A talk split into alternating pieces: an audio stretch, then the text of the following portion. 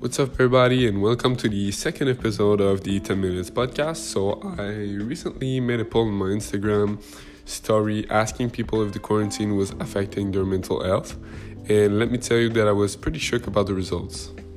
In fact, 81% of people said that yes, quarantine was affecting their mental health, and 90% said they didn't really see a change in their mental health. Since I've been young, health, especially mental health, has always been something I've been interested in. I've always wanted to help people around me, and I feel like I have this quote unquote mission to help other people because, you know, that's what makes me happy. So, today I wanted to talk about how to stay mentally sane in times of uncertainty like these. Alright, so first off, what you need to know is that humans are not made for complete quarantine. We live in a society for a reason, and that's because we function better when we are not together.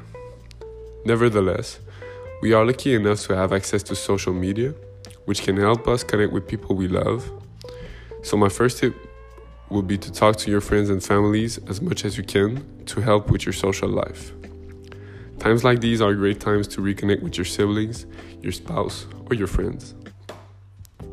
Second tip is important to consider is to reconnect with past hobbies or you know to try new ones. We have so much free time now it's almost unbelievable. You can finally start that project you've always wanted to start or finish that guitar song you've given up on 2 years ago. You've always liked drawing but never had the time for it?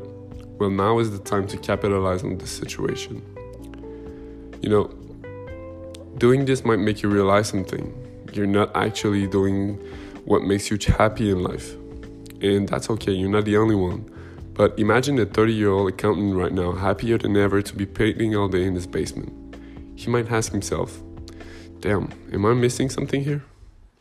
And you know, I'm not saying to question your entire life, but don't be afraid to make some introspection to learn about you, your passion, what stresses you, and what truly makes you happy. In this life that we live, we sometimes forget to spend time with ourselves, when in reality we, we should be we should be spending way more. My third tip I would recommend is to keep a healthy routine. Now, I say this because the first two weeks of quarantine, I did not follow this recommendation. I'd wake up around 11 to noon and go to bed at like 2 or 3 a.m. Now, if you're someone doing nothing with his life and this routine fits you well, I mean, go for it. But for the most of us, keeping a healthy routine will help you staying at the top of your health and not capsize to a more unhealthy routine. So wake up early, I'd say around 7 or 9, eat a great breakfast and start working on things you want. Don't start procrastinating.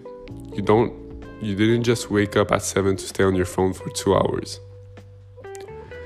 Another tip I tell you is to work out because yes, mental health is important, but physical health is as important, if not more.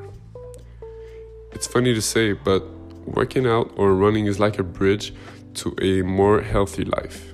Once you've implemented working out, you're less likely to binge eat 10 cookies, you know, a bag of popcorn, and you start according more importance to what you consume, whether it's food or, or digital. And that brings me to another tip is to stay off the news. As I said in one of my blog articles, we live in a very negative um, environment.